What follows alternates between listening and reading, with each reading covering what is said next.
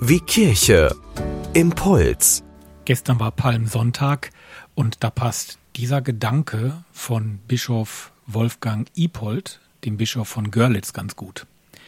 Jesus ist diesen Weg durch Leiden und Tod gegangen, gehorsam dem Willen des Vaters, um genau darin ganz bei uns zu sein. Er entäußerte sich und wurde wie ein Sklave und den Menschen gleich. Sein Leben war das eines Menschen. So drückt es der Apostel Paulus in der Lesung aus. Größer kann Gottes Solidarität mit uns nicht sein. Das kann uns Zuversicht und Trost geben. Stellen wir uns in diesen Tagen der Karwoche gemeinsam mit allen, die an die Erlösung durch Christus glauben, unter das Kreuz des Herrn und erbitten wir von dort her Frieden und Versöhnung. Es ist möglich, dass der Blick auf das Kreuz zu neuem Leben verhilft. Das dürfen wir glauben und erhoffen, weil wir Ostern kennen. Wolfgang Ipold, Bischof von Görlitz.